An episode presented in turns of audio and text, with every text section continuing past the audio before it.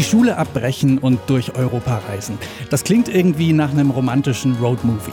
Der Musiker Zach Compton aus dem US-Bundesstaat New Mexico macht als 17-Jähriger genau das. Und auf seiner Reise, da lässt er sich insbesondere in Osteuropa anstecken von Blasmusik aus dem Balkan und von der Folklore der Sinti und Roma. Und er dürfte so ziemlich der Erste sein, der dann auf die Idee kommt, melodischen Folkpop mit osteuropäischer Polka zu kombinieren. Vorhang auf für Beirut.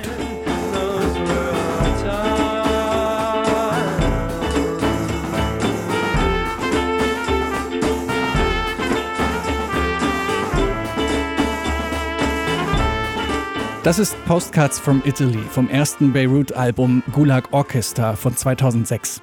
Seitdem versorgt Zack Compton seine Fans regelmäßig mit solchen Folkperlen. Und für seinen neuesten Wurf, da zieht es ihn diesmal nicht in den Osten, sondern ganz weit in den Norden, ins verschneite Norwegen. Was das mit dem Sound von Beirut macht, das hört ihr jetzt. Hier ist der Popfilter am Montag, den 4. September. Ich bin Gregor Schenk. Hi.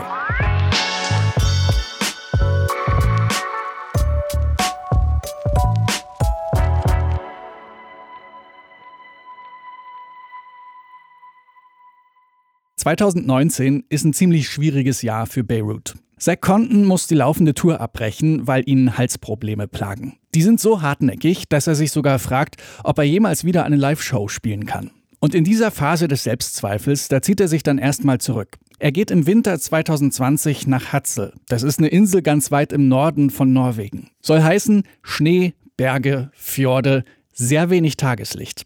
Dort trifft er dann Ottwar. Ottwar ist Sammler und Orgelliebhaber und der verschafft ihm Zugang zur örtlichen Kirche. So eine alte Kirche aus dem 19. Jahrhundert. Müsst ihr euch vorstellen als so ein hölzernes, achteckiges Bauwerk.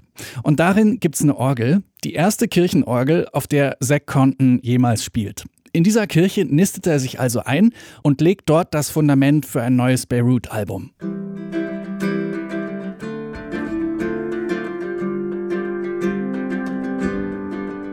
Das ist So Many Plans, der erste Vorbote des Albums. Zack Compton entstaubt da eine alte Bariton-Ukulele, die da zum Einsatz kommt. Und dann treibt er noch eine österreichische Bandmaschine auf.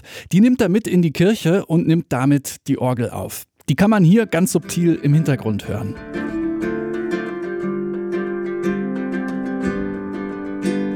Für den Bass und den Beat benutzt er dann noch einen modularen Synthesizer.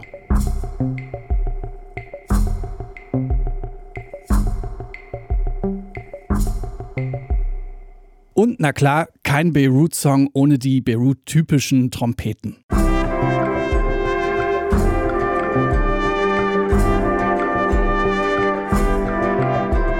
Den Feinschliff macht Zack Compton dann in Berlin, mitten im Lockdown. Und so ist dann auch der Songtext geprägt von dieser Zeit.